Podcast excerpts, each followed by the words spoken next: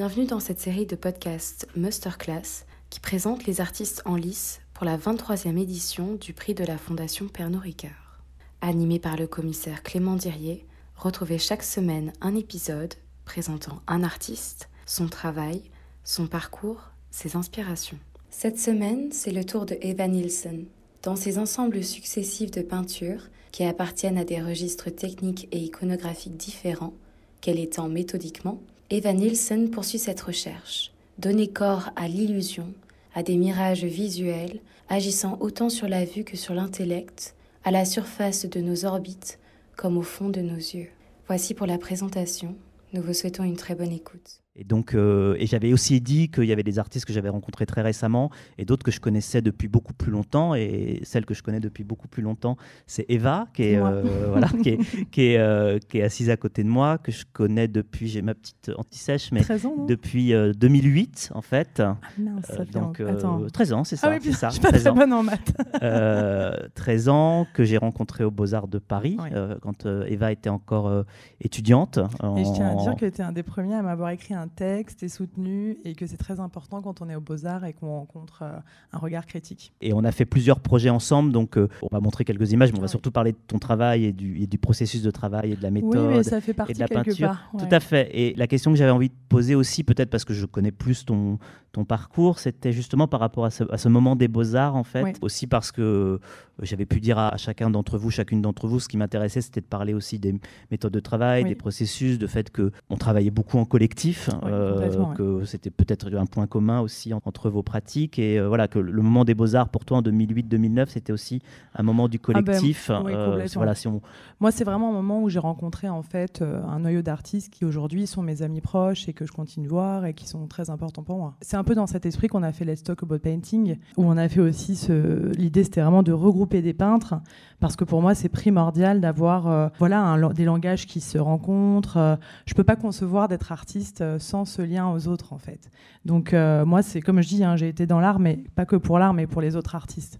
Et c'est vraiment un élément fort de mon travail. Je me serais jamais imaginé peindre seule. C'est vraiment euh, l'image de la peinte toute seule dans sa tour d'ivoire, c'est quelque chose qui me parlait pas du tout. Et c'est ce que j'ai aimé aux Beaux-Arts en fait. Moi, dès que je suis arrivée aux Beaux-Arts, j'ai trouvé que c'était un lieu incroyable pour ça. C'est ce que j'ai aimé. Il y a d'autres choses que j'ai moins aimé aux Beaux-Arts, hein. c'était pas parfait. Euh, je vous parle de cette expérience il y a plus de dix ans. J'ai appris entre temps qu'il y avait plus de profs femmes, ce dont on ne peut que se réjouir. C'était pas le cas à mon époque. Mais en tout cas, j'ai rencontré euh, les élèves, les artistes, plein de choses qui m'ont complètement touchée. En fait, je suis très émue par les artistes en manière générale, par le choix d'être artiste en fait. Je trouve que c'est un très beau choix. Et je trouve que c'était fou de parler, euh, je venais de la fac où tout le monde avait quand même une idée un peu précise de ce qu'il voulait faire dans la vie et d'arriver et de rencontrer des gens qui me disaient mais en fait j'en ai aucune idée, je veux juste créer, même si on savait la difficulté financière et que c'était déjà le cas. Enfin, moi j'ai fréquenté beaucoup d'artistes qui étaient soit boursiers, soit euh, étudiants salariés, hein, c'est une réalité, hein, c'est une réalité matérielle. Mais en tout cas, j'avais une émulation de ces rencontres. Et moi, c'est quelque chose qui, a été au cœur de mon processus. Je n'imaginais pas Évidemment, le travail de peintre, on l'imagine solitaire, mais il y a aussi en fait ce qu'on sait ou qu'on ignore peut-être, je ne sais pas, mais c'est qu'il y a un énorme faisceau de rencontres, de dialogues qui se nouent et qui viennent nourrir la pratique et c'est tellement grisant et intéressant que moi, les artistes dont on parle, enfin, qui sont peut-être pas nécessairement d'ailleurs dans, ce, dans cette exposition, euh, c'est des gens avec lesquels je dialogue au, quotidien. Donc c'est drôle parce que la première image, c'est moi dans mon atelier un peu seul face à mon œuvre. Tout à fait. Euh, en fait, oui, c'est le cas, mais pas tout le temps, quoi. Heureusement.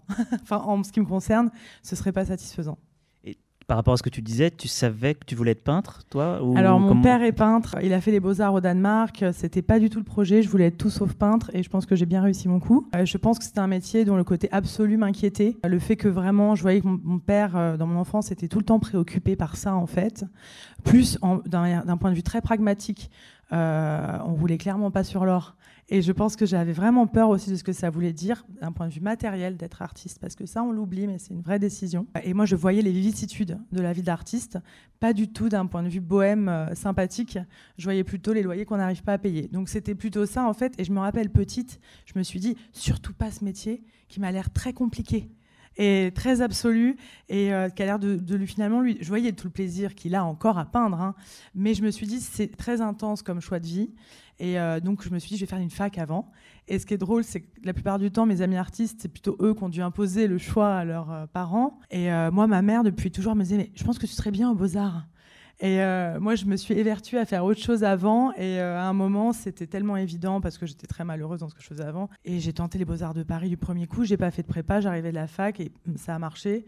Et j'ai un truc qui m'a marqué, c'est que je me suis dit, j'avais 22 ans. Déjà, ce qui est bien, c'est quand on fait les Beaux-Arts à 22 ans, on sait pourquoi. Contrairement, enfin, on sait. Enfin, moi, du coup, je, je me disais, c'est vraiment très important. Et je me suis dit, ah, je suis enfin à l'endroit où je veux être. Ça, c'est quelque chose qui m'a marqué. Mais encore une fois, c'était aussi pour les autres, en fait. C'était pas moi toute seule à ce moment-là, c'était moi dans la communauté des artistes. Et parce qu'en en fait, tout d'un coup, on me parlait un langage qui me parlait sur plein de choses, d'expériences euh, de, vie, quoi, en fait. Euh, moi, c'est pour ça que j'ai beaucoup de, plaisir à retourner faire des workshops avec les élèves, etc. Parce que je sais à quel point c'est un lieu important. On le vit pas, personne ne vit les beaux-arts de la même manière. On peut aussi ne pas faire d'études aux beaux-arts. Hein. C'est pas une obligation pour être artiste, heureusement mais c'est un lieu qui a été formateur pour moi. Même si à l'époque, il y avait plein de choses à revoir. Je ne sais pas comment c'est aujourd'hui aux Beaux-Arts de Paris, ça fait longtemps que j'y ai pas été, mais voilà. Et dans cette exposition Let's Talk Again About Painting, où il y avait six peintres justement qu'on avait organisé ensemble, on avait utilisé ce dispositif en fait où il y avait les œuvres d'un côté de la Simèse et de l'autre côté on avait mis des travaux préparatoires, des dessins de plus petit format pour montrer un petit peu la déjà les bonnes idées de Clément. non, à, tous les deux, euh, nos, euh, la fabrique, la préparation, euh, quelque chose peut-être de moins de moins monumental, ce qui va nous amener à parler de la question de l'atelier en fait, parce que tu disais que c'est ce qui t'avait rendu heureux. Je pense que l'un des endroits où tu es sans doute le plus heureuse ah aussi, c'est l'atelier. C'est quand même amusant que d'une certaine manière, ces questions se posent quand je suis avec une peintre, en fait. Enfin, je pense qu'il y a quand même une spécificité, bah, sans doute, du fait bah, d'être travail pictural en fait. Et donc là, on a quelques vues de l'atelier. On voit mon entre.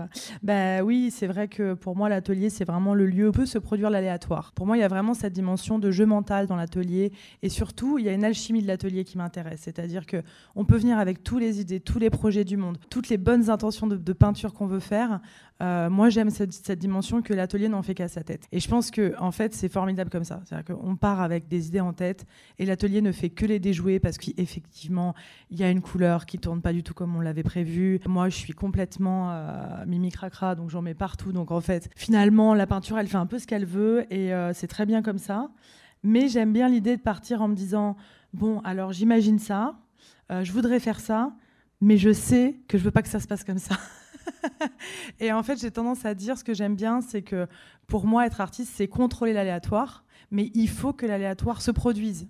Donc c'est compliqué en fait c'est un jeu de funambule euh, de, donner cette fragilité en fait. Parce que sans fragilité, on n'est pas touché par une œuvre. Enfin, en tout cas, moi, j'ai besoin de ressentir ça face à une peinture et en, en art en général. J'ai besoin de sentir une faille, une fragilité dans le processus, quelque chose qui m'échappe et qui échappe aussi à celui ou celle qui l'a qui l'a fabriqué. Et si je sens pas ça dans mon propre travail, ça me va pas. C'est pas possible. Donc contrôler l'aléatoire, le faire advenir. Et euh, bah voilà, j'aimais bien cette phrase de Rauschenberg qui disait que pour faire une bonne toile, fallait être euh, soit euh, avoir fait une nuit blanche, ou être enrhumé, ou être pas. En fait, être un peu à côté de ses pompes, tout en essayant d'être dans le dans le travail et dans. C'est un drôle de c'est un drôle de truc. Et heureusement, j'ai pas du tout la réponse et pas la recette. Et c'est pour ça que ça reste toujours fascinant et qu'il y a un truc de refaire encore et encore en fait penses de refaire toujours le même tableau, en fait, de toujours chercher le même tableau Moi, je suis, enfin, dans mon cas, c'est toujours une expérience personnelle, mais en tout cas, j'ai aucun complexe à dire que je poursuis les mêmes motifs. Je pense que les artistes que j'adore, là, j'ai été revoir Georgia O'Keeffe, c'était merveilleux, et on voit bien qu'elle poursuit les mêmes obsessions, les mêmes motifs, qu'elle les réinvente. Et moi, ce qui m'a frappé, c'est que j'avais l'impression qu'elle les avait fait hier, l'étoile. Il y avait un truc tellement euh, évident dans son parcours, dans ce qu'elle mettait, dans son énergie. Et je me suis dit, euh, j'ai aucun problème à ce qu'elle déploie comme ça une recherche de motifs et qu'elle nous balade dedans aussi quelque part dans ses vues, dans ses précipités de vue, pour reprendre le super terme que tu avais utilisé. Oui, j'avais adoré cette euh, phrase de Clément où il avait parlé de précipité de vue et tu avais parlé d'un autre truc que j'adorais. La pulsion scopique en et fait. la pulsion scopique que je trouve très juste pour euh, une peintre. Pulsion scopique, il y a un peu de ça, oui. Et notamment dans la toile qu'on va voir plus tard, qui est inspirée par ça. Mais une autre découverte qui a été importante pour toi, c'est la découverte de la sérigraphie. Parce que, en fait, je posais la question tout à l'heure, peinture, parce que je, connaissais un petit peu la réponse.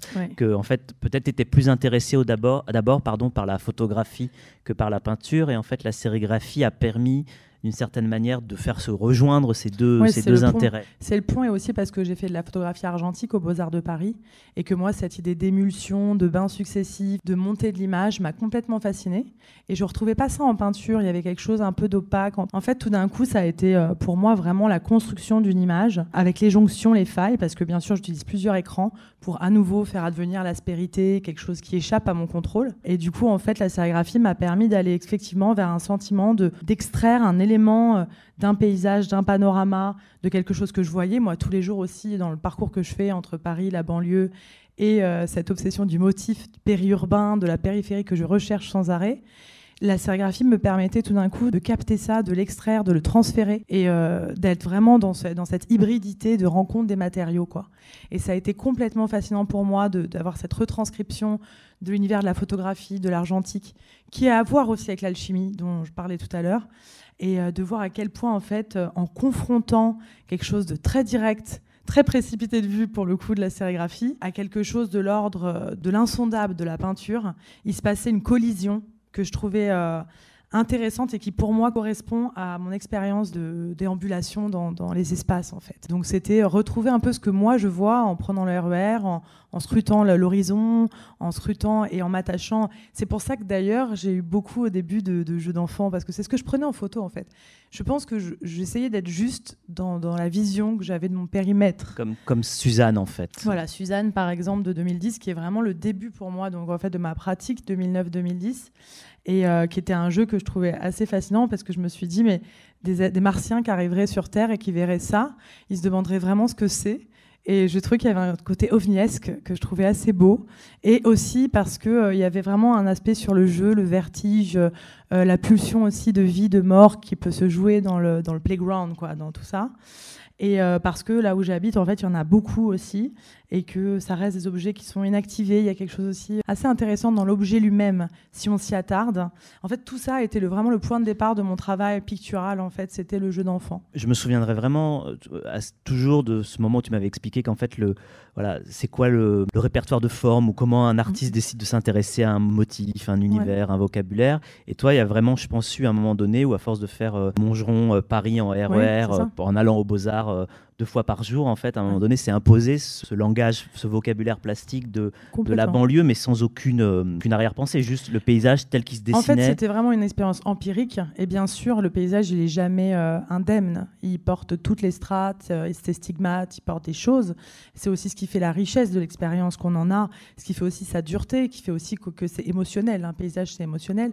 Je crois absolument pas en, une, en quelque chose qui soit, je veux dire, c'est toujours manipulé. Le paysage que je traverse en banlieue, il est énormément manipulé Il est en mutation permanente, aussi profonde, ce que je trouvais pas à Paris, par exemple. Et c'est pour ça que systématiquement, quand je voyage, je vais systématiquement dans les périphéries, parce que je retrouve en tout cas un langage qui me parle intimement, parce que c'est quelque chose que je connais depuis ma naissance, et c'est là où en fait il y a aussi cette fascination, cette danse avec la ligne d'horizon, et aussi ce que ça veut dire politiquement. Les périphéries construisent la ville, mais en sont sans arrêt exclues.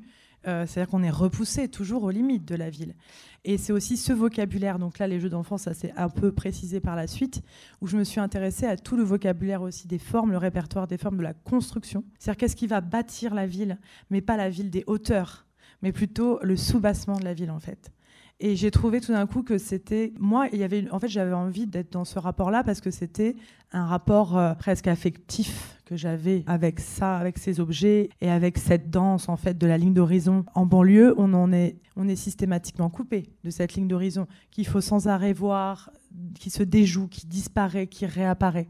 Et c'est exactement ça que je cherche dans mon travail. Par exemple aussi. ça, c'est une, euh, une comment dirais-je, une une structure, je ne sais pas comment l'appeler, qui est sur un rond-point, euh, mm. pas très loin de chez toi. Je, me souviens qu'on l'a, on l'a pris plusieurs fois en, voiture et il y a presque comme une obsession de cette eh forme ben, qui est près de la ferme du Buisson en fait. Voilà, près de la ferme du Buisson. Et d'ailleurs, il, voulait l'exposer, mais euh, il se trouve qu'on peut pas le déplacer. Enfin bon, c'est un peu compliqué, mais effectivement, il y a vraiment ce périmètre là pour le coup mais elle a été transposée ailleurs. Donc c'est un peu ce jeu aussi, c'est que dans ce répertoire de formes, je ne suis pas documentariste, je ne peux pas euh, donner une vision qui serait très... Enfin, ou alors en même temps ça se discute, quelle vision est plus juste qu'une autre. Mais euh, c'est vrai qu'en tout cas, voilà, je transmets euh, une vision que j'ai en tant qu'artiste, en tant qu'habitante, en tant que déambulatrice. Et du coup, je m'intéresse à ces formes que je vois autour de moi. Et il se trouve que celle-ci, qui est vraiment un rond-point, comme tu l'as dit, a cela d'incroyable qu'elle est dans. Normalement, elle est vraiment insérée dans le paysage urbain. Et euh, elle a ce mouvement circulaire qui est très beau et qui est très fort aussi. Et elle rejoue en plus la tour de Babel, qui est vraiment le motif pictural par excellence. Et du coup, ça m'a amusé de, m'y attaquer aussi quelque part. J'avais choisi euh, un certain nombre de toiles qu'on peut regarder pendant qu'on se parle, où il y a toujours un peu, si je réutilise cette expression de Daniel Buren, mais vraiment complètement modifiée, mais cette idée d'un outil visuel en fait qui en permanence vient permettre de cadrer euh, le paysage, de créer des perspectives. C'est aussi pour ça que je trouvais que c'était très intéressant cette question de la fenêtre du RERD parce qu'en fait la peinture historiquement c'est une fenêtre ouverte sur le monde. Enfin il y a vraiment toute cette théorie de l'art sur euh, le rôle de la peinture. Et toi tu l'as vraiment expérimenté en vrai avant de le faire euh, sur la surface de la toile en fait. Et il y a vraiment ce chemin. Là on voit des toiles qui vont aller de 2011 à, à 2020 comment tu relis en fait le cheminement de ton parcours de peintre? Parce que évidemment, une chose qui est aussi très intéressante quand on rencontre des artistes très tôt, c'est de les voir évoluer en fait. et je pense mhm. qu'il n'y a rien de plus intéressant quand on s'intéresse à l'art contemporain que de voir un artiste ou une artiste évoluer en fait et sans doute euh, faire des progrès évidemment. Euh, je pense que tu. Bah, après le parcours d'un peintre ou d'une peintre en l'occurrence moi, mais c'est très long. Euh, mais bon, après, ça vaut aussi pour tous les arts au final. On dit ça de la peinture, mais ça vaut. J'ai des amis qui sont absolument pas dans la peinture et qui me disent que c'est tout aussi long. Donc, c'est un peu une tradition qu'on a de dire ça, mais qui est pas entièrement juste. On peut être assez juste très vite en peinture en fait. Mais euh, oui, ça, en fait pour moi c'était tirer le motif de la même manière que je parlais de Georgia O'Keeffe tout à l'heure. Donc là on parlait des percées, il y avait aussi toute cette question de la moustiquaire. Si tu remets celle d'avant, euh, qui est Ellis Island, on, voit bien encore celle d'avant. Là on voit bien vraiment le paysage qui se devine à travers les interstices des écrans de sérigraphie aussi, qui intervient vraiment comme une opacité du paysage, comme un feuillet, un filtre qui nous empêche d'atteindre cette fameuse ligne d'horizon. Et euh, du coup, pour moi, c'est vraiment une façon de tirer mes obsessions. Donc, il y a cette question de la fenêtre dont tu parlais, il y a le filtre, il y a l'opacité, la ligne d'horizon. Et ma question, c'est toujours de partir de mon expérience visuelle et empirique dans le paysage et de m'interroger, parce que bien sûr, ça va très vite soulever des choses politiques, géographiques. C'est-à-dire qu'en fait, comme je le disais tout à l'heure, aucun paysage est neutre évidemment. Et donc, du coup, de partir de là, de toute manière, ça voulait déjà dire quelque chose. C'était là où tout d'un coup, ça s'est assemblé dans mon esprit et qu'il y a eu l'idée de tirer ces motifs au fur et à mesure des années. Et je me suis toujours dit, je ne vais pas essayer d'inventer des motifs. Je vais essayer de rester dans le déploiement des obsessions, en fait, et de voir comment ça peut changer, évoluer. Aussi, parfois, un petit changement peut finalement avoir des grandes répercussions sur une pratique.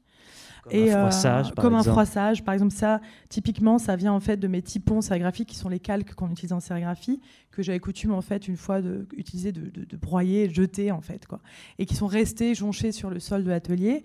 Et une fois en fait, par superposition avec un dessin, il s'est passé ça. Donc je me suis dit, ah, il y a quelque chose. Encore une fois, l'atelier, l'aléatoire, quelque chose qui se produit. Il y a le choix de choisir d'en faire un motif en peinture. Et euh, j'ai trouvé ça vraiment intéressant. En fait aussi, il y, a un effet, je dirais pas charade, mais un peu, où quelque part, un, projet en amène un autre. Et puis il y a comme ça ce fil continu, puis parfois on revient sur des motifs. Et euh, tout ça constitue en fait euh, le projet voilà, d'une peintre, en l'occurrence. Dans les premiers textes en fait, qui étaient écrits sur ton travail, ce, rapport justement à une esthétique de la ruine, ou une esthétique postmoderniste, ou à quelque chose qui serait de l'ordre du décombre, de l'ordre de la faillite, de l'architecture ou des paysages. complètement, comment tu te situes par rapport à ça? Parce que ça pouvait être aussi euh, à la fois euh, un embrayeur, mais aussi quelque chose d'un peu sclérosant d'une certaine manière. Euh, ça l'était pas parce que comme je me suis basée beaucoup sur les mutations de la périphérie et de la banlieue, en fait, il y avait un côté tout le temps de transformation. Donc en fait, ce qui était vanité hier, tout d'un coup devenait autre chose. Il y avait cette dimension en fait de perpétuel tremblement, perpétuel changement qui était là devant mes yeux. Encore une fois, c'était quelque chose d'empirique. Par exemple, il y, a une peinture, mais on l'a pas mise dedans, dont le motif vient en fait d'une station-service qui est juste à côté de là où j'habite, que j'ai vu en 10 ans complètement muté. Et euh, est-ce que je dois avoir un avis là-dessus? Je ne sais pas. Euh, est-ce que, est-ce que j'ai le recul encore? Mais en tout cas, toujours est-il que je la voyais tous les jours, cette station-service. Puis je voyais ces grilles. Puis je me suis dit, mais elle est en train de changer parce qu'ils se sont mis à boucher le mur. Donc tout d'un coup, ils ont bouché le mur. Puis après, il y a eu un panneau publicitaire qui a été inséré dessus de manière hyper étrange. Puis en fait, comme ça, je la voyais muter et je la prenais en photo quasiment tout le temps. Et c'est après, c'est devenu un motif que j'ai déployé sur une dizaine de peintures.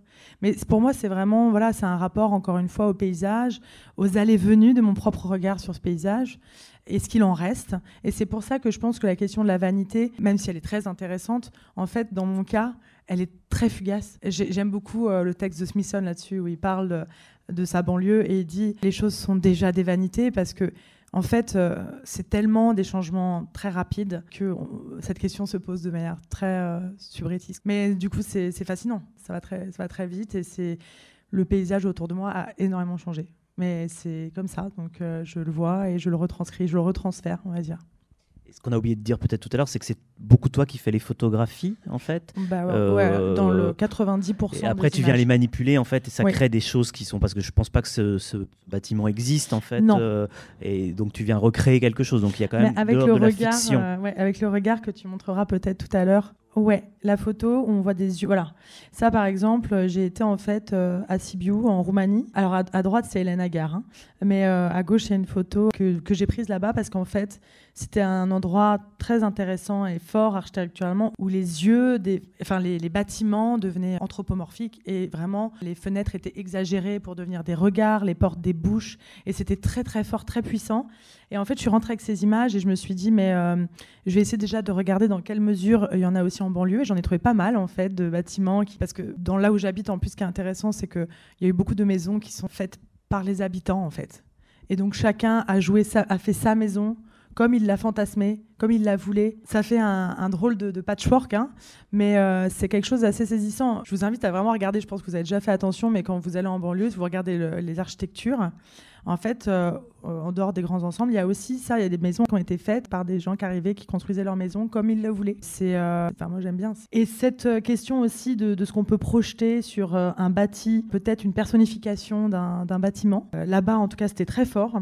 Et du coup, ça m'a intéressé aussi de voir dans quelle mesure je pouvais le transposer, le transférer, de comment le, on pouvait personnifier un bâtiment, une construction. Là, dans cette partie-là, on avait choisi un certain nombre de. Oui, peut-être je voulais. Voilà, j'avais montré des, des, photos là. Enfin, ça, permet un peu de voir les photos entre les photographies et puis le rapport avec ces œuvres qui sont comme des outils visuels pour le coup, comme des outils de vision. Avec ce que j'aime beaucoup aussi dedans, c'est que en fait, il y a toujours un peu une, ambiguïté sur la taille aussi. C'est qu'on sait jamais si c'est euh, un écrou ou si finalement c'est euh, ce qui va servir à construire euh, le métro ou, ou le RER. E Donc, quelle est la taille de, quelle est l'échelle de ces formes et tu parlais justement tout à l'heure du fait que j'utilisais essentiellement mes photos. Mais par exemple, typiquement, pour beaucoup de, formes de cette série, je me suis basée sur des catalogues euh, que j'ai demandé en fait, pas non loin de là où je, travaille, euh, là où je vis, où je travaille aussi du coup, mais j'ai demandé en fait à des constructeurs des prospectus de, leurs outils, de ce qu'ils utilisaient. Et en fait, avec le truchement, du coup, j'ai pu changer la taille et euh, ce, que, ce que je trouve intéressant, c'est qu'effectivement, du coup, il y a une monumentalité. On peut... Ce qui est aussi intéressant avec l'outil de la peinture, et c'est ça qui m'a, moi, tout de suite passionné aux beaux-arts, c'est que tout est absolument possible. Il n'y a pas de limite, en fait, au processus euh, en peinture. Et je pense que c'est ce qui fait qu'aujourd'hui, elle est à nouveau très présente, etc. C'est qu'en fait, c'est un outil qui est, sans fin. À mon sens, c'est pas du tout euh, limitant, quoi. On peut vraiment, euh, on voit bien qu'on peut la rendre hybride, on peut faire se rencontrer des, chocs de, visuels. Et je pense qu'il y a toujours aussi quelque chose que je trouve touchant, moi, dans la pratique de peinture, c'est que c'est fait toujours par quelqu'un, avec, un outil ou pas, et parfois à la main, parfois avec un outil, parfois. Et je sais pas, il y a peut-être ce geste aussi que je trouve assez euh, intéressant euh, de comment avec on peut transposer quelque chose quoi. Et la manière dont tu travailles en fait, c'est souvent par série Enfin, tu parlais tout à l'heure de, mm. de, formes que tu utilisais souvent, mais c'est souvent par série. Enfin, est-ce que les tableaux sont faits les uns après les autres ou est-ce qu'il y a euh, C'est étonnant, il n'y a pas trop de logique en fait. Ce que je sais juste, c'est qu'il y a un moment où le motif s'épuise et du coup, il y a une autre série qui va commencer. Ça se fait assez naturellement. De temps en temps, je retourne sur d'autres séries, mais euh, c'est assez euh, imbriqué. Ce qui est sûr, c'est que je travaille dans l'atelier avec plein de toiles en même temps parce que ce que je dis souvent, c'est que si je reste trop, trop crispée sur la réalisation d'une toile, ça devient un peu la grande œuvre, le truc. Et alors là, c'est complètement, euh, ça marche pas. parce qu'il y a beaucoup trop d'attentes et de fantasmes sur cette peinture, et donc c'est voué à être un échec. Et du coup, euh, je trouve ça beaucoup plus euh, intéressant pour moi en tant que peintre de travailler sur plein de formats simultanés, parce qu'encore une fois, ça laisse advenir quelque chose qui m'échappe en fait. C'est toujours ce jeu avec l'aléatoire de déjouer les choses. Et je vois que parfois il y a une apparition de silhouettes Voilà, c'est ça. Il y a quelques tableaux euh, récemment, pas beaucoup. Par exemple, celui-ci aussi, où il y a la, figure humaine qui arrive, c'est-à-dire qu'elle est plus uniquement le spectateur qui regarde l'architecture, mais le spectateur qui, enfin, ou le, un corps dans, à l'intérieur de l'espace de, la peinture. Ça, c'est aussi quelque chose d'assez nouveau en fait. En fait, je l'avais un peu fait aux Beaux-Arts, mais je l'avais mis de côté, parce que je pense que j'étais trop happée aussi par tout ce que je faisais en termes de. Il y avait tellement de choses à voir, à faire. Enfin, euh, je pense que le paysage reste toujours quelque chose qui m'appelle très, très fortement. Enfin, le paysage urbain, je précise, parce que c'est quand même très important. Mais après, c'est vrai que la silhouette humaine, si elle est spectrale, si elle, vient, euh, c'est un peu comme ce que je disais de la sérigraphie et euh, de la photographie argentique. Elle, elle, est remontée à la surface à des moments de ma vie, pendant le confinement aussi, à des moments comme ça où tout d'un coup, en fait, là, c'est une diapo de, hyper ancienne de, ma mère, et euh, en fait que j'avais mise dans l'atelier. J'en ai fait un dessin, je l'ai gardé, et je trouvais ça étonnant parce qu'elle était dans mon atelier et elle me regardait en fait peindre. Et je me suis dit, bah, maman, c'est pas possible, il faut que je leur fasse une peinture comme ça, ça elle va arrêter de me regarder. je lui ai dit, elle m'a dit, ah, c'est pas très sympa. Mais euh, non, c'est vrai que euh, de temps en temps, ça remonte à la surface. Je trouve ça intéressant que ce soit pas forcément quelque chose de, de décidé et que ça m'échappe encore et que ça remonte comme ça. Ah, je vais voir ce qui se passe. Alors, ce qui est drôle, c'est que dans la monographie qu'on a fait ensemble, je disais, je pense que je ne ferai jamais plus de figure humaine. Et puis, bah, si ça revient. De toute façon, ce qui est bien, c'est de dire des choses et de faire l'inverse derrière. Hein. C'est plus, euh, c'est plus rigolo. Les deux dernières toiles, qui sont des toiles de 2021, qui amènent quelque chose de plus je dirais, euh, chaotiques ou de plus contrôlés, qui sont mm. aussi liés à une expérience que tu as pu faire de réaliser des toiles sur soi, euh, si je ne me, si je me trompe pas, en fait. Oui, parce que grâce à la résidence que voilà. pu faire. Enfin voilà, elles sont aussi pour moi un peu le, marqueur d'un changement, en tout cas d'une plus grande liberté. Enfin, je trouve que c'est intéressant, euh, surtout parce que le médium de la peinture permet cette grande continuité en fait, à partir d'un cadre qui est toujours le même, de voir comment on peut se libérer soi-même et, avancer. On change, on change, les règles et puis on rejoue en fait des parties. Mais euh, là, en l'occurrence, ce qui était intéressant pour moi, c'est que c'était un peu la même histoire que le papier froissé. J'avais vraiment toutes ces chutes de toiles précédentes qui étaient dans l'atelier en fait, et je me suis rendu compte qu'encore une fois, qu'en les mettant sur des dessins ou sur des euh, photographies, tout d'un coup en fait, euh, ça crée quelque chose de complètement euh, étonnant en termes visuels. Et je me suis dit, ah, c'est intéressant parce que là, du coup, c'est plus réellement moi qui compose, c'est vraiment l'aléatoire pour le coup. Et que, en fait, euh, voilà, naisse une image brisée et qui m'évoquait en plus un souvenir que j'avais cinématographique qui était vraiment une scène qui m'a marqué dans Le Magicien d'Oz où en fait au tout début elle a sa maison qui part en lambeaux en fait et je me suis dit c'est vraiment la notion de vertige de construction, des constructions, de, voir aussi un moment à quel moment l'image euh, s'effrite, euh, part en fragments. Et euh, du coup, du coup j'ai poussé ça. C'était vraiment pour moi étonnant de travailler dans cette direction. Et ça, ça m'intéresse beaucoup. Pour le moment, j'ai fait que deux, deux, trois peintures comme ça. Et là, pour le coup, la série, elle n'est pas du tout encore pour moi épuisée. J'ai encore envie de revenir dessus. Et parce que c'est un, un, geste très intéressant dans l'atelier de il se passe ça, et on choisit de le prendre en photo et ça devient la base d'un projet, mais de vraiment laisser advenir quelque chose en fait. Et euh, c'est un travail en fait de, de, laisser advenir ça, de l'autoriser aussi et de se l'autoriser. Donc, euh, voilà. Mais ce que je trouvais très euh, marquant avec ces, ces toiles, alors peut-être plus avec celle-ci qu'avec celle d'avant, c'est qu'il y a aussi une multiplicité des points de vue qui, qui s'opèrent, c'est-à-dire que on n'est plus dans une vision euh, frontale de bas vers le haut comme dans les toiles précédentes, mais c'est presque une toile, c'est pas qu'on va la retourner comme un tableau abstrait parce qu'elle marcherait dans tous les sens, mais il y a quelque mm. chose de l'ordre de, on peut l'aborder, on peut rentrer dedans presque par quatre endroits en fait sur une toile comme celle-ci, que je trouvais très intéressant comme peinture un peu kaléidoscopique ou comme ouverture du regard en fait. Je me suis demandé si tu allais dire précipité de vue non. et vue scopique. je suis un peu déçue que tu l'aies pas dit.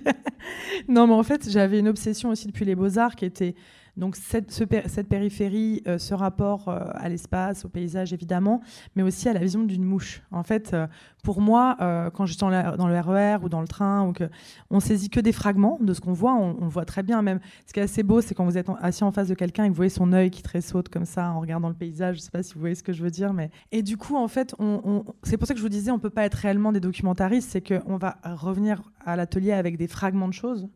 Et euh, la vision justement des mouches qui vraiment euh, voient les choses en fragmenté comme ça me, fascine complètement. Et je me dis, mais c'est hyper beau cette idée de, de saisir des fragments de, de, imparfaits aussi, il y a quelque chose d'imparfait, d'imparfait dans la restitution qu'on va en donner.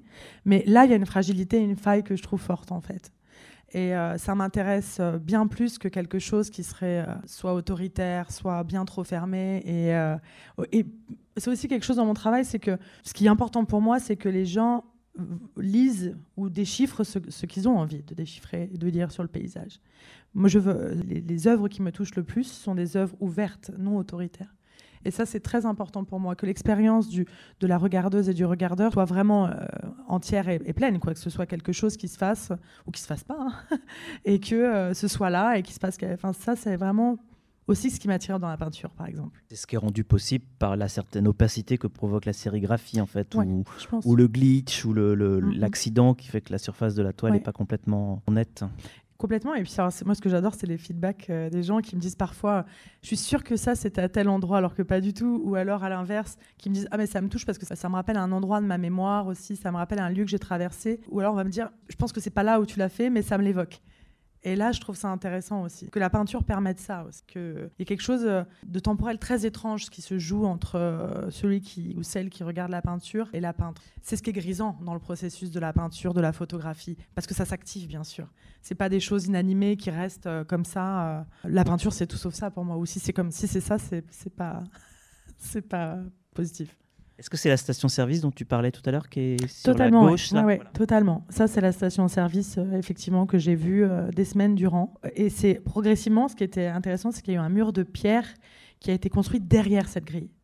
Et pendant longtemps, je me suis demandé, est-ce que je peins ce mur de pierre ou est-ce que je pars sur, on va dire, un collage mental avec un autre paysage que j'ai traversé? Et évidemment, le collage mental l'a emporté. Et c'est vraiment cette sorte de collage qui est prééminent dans tout mon travail, où évidemment, c'est des choses entre le ressenti, le fantasme, ce qui s'est produit, ce qui s'est pas produit. Et il y a aussi un, jeu très fort avec moi, avec la, pour moi, c'est la vision du volume qui est suggéré, alors qu'on est dans la deuxième dimension. Mais ça aussi, c'est un jeu mental avec euh, celui ou celle qui regarde la toile. C'est on peut suggérer un espace aussi. Que le regard s'engouffre dans cet espace, pour moi, il se passe déjà quelque chose en fait. Et je pense que c'est ce qui t'intéresse aussi beaucoup d'exposer en rapport avec des sculpteurs, en fait, comme on voit là. Donc là, c'est une exposition avec euh, Marion Verboom, euh, qui est une artiste euh, sculptrice pour aller vite de ta génération. Là, c'est la chance d'exposer à côté d'une œuvre d'Isaac Gensken, qui n'est pas ton, ton désir, mais qui se trouve être la manière dont l'exposition se passe. Ou ici, dans cette vue d'exposition qui s'est terminée l'année dernière, architecture de transformation à côté. Alors non, elle est encore en cours. Alors, encore, encore où, où, on est avec une structure aussi qui, du coup, vient apporter ce dialogue, en fait, encore une fois, anime euh, la peinture. Ouais, pour moi, c'est très important. Ça rejoint ce qu'on disait en, Inkipit, mais c'est vraiment le fait de, cette pluralité des vues, des visions, d'accepter de bousculer son travail aussi avec le regard des autres et euh, que ce soit. Euh, pour moi, il n'y a pas de, d'ego en jeu, en fait. quoi. C'est redécouvrir aussi d'autres choses, en fait pour moi, c'est vraiment le contrat de base aussi quand on est artiste. quoi. C'est intéressant. Enfin, c'est intéressant pour ça d'être artiste. en ce qui me concerne, après, je mais c'est, oui, voilà, de, voir ce, dialogue euh, s'instaurer. Euh, et en l'occurrence, l'architecture qui est dépeinte ici, c'était pour moi vraiment l'histoire d'une architecture en plus qui était fragile, c'est-à-dire qu'elle est faite, c'est un peu l'architecture première, c'est ce qu'on construit quand on est enfant, avec les caplas, avec quelque chose qui s'érige. Et là, on rejoue la vanité parce qu'évidemment, ça n'a aucune, euh, ça ne peut absolument pas tenir dans le temps. Et c'est ça aussi que je trouve assez beau dans, dans ces constructions enfantines, de diriger quelque chose qui en fait ne peut pas tenir en fait. Et la dernière image, c'est pour euh, contredire un peu ce que tu disais tout à l'heure sur euh, le paysage urbain en fait, parce que c'est presque un peu le fantasme de la peintre du paysage urbain, c'est la cabine ou la cabane de, de, Taureau, la cabane de Valden en fait, qui est vraiment un, un, lieu euh, à la fois fictif et, et, qui contient un lieu aussi. Voilà, et qui contient un lieu qui est un endroit très important pour toi, en fait. Ouais, ouais. Alors, en l'occurrence, euh, cette, euh, cette cabine, j'ai fait un très très long voyage aux États-Unis, en fait, où on dormait dans des, camp dans des campings. C'était juste après la crise des subprimes. Et du coup, euh, ce qui était très dur, c'est que les gens vivaient, en fait, à l'année, dans ces campings. Et euh, nous, on n'était que de passage. Et donc, il y avait des constructions qui avaient été érigées euh, de manière euh, assez rapide aussi. C'était, ça rejoint aussi un peu ce que je racontais tout à l'heure sur la banlieue, sur le principe aussi de construire son propre. Il y a la question du refuge, de l'abri, qui est toujours la question de l'architecture première. Si on demande à un enfant de dessiner une maison, souvent, il commence à faire un toit. il peut le faire de différentes façons, mais il va faire un toit, une fenêtre, une ouverture. Et du coup, de, de se poser la question de quelle est la fiabilité de cette construction et on voit bien qu'il n'y en a pas, évidemment. Mais, euh, Et Valden, c'est un peu étonnant, cette ces principes de cabine, parce que j'ai quand même appris qu'il avait euh, sa mère qui habitait pas très loin, euh, solo, de la cabine de Valden. Ce qui n'empêche que c'est un de mes textes préférés, mais c'est vrai que j'ai appris ça récemment. Je me suis dit, ah, il avait quand même assuré ses arrières. On termine avec la mère de. Je pensais pas. franchement, je pensais pas en venant là. Moi non plus. Avec la mère de Solo. Merci beaucoup, Eva. Merci.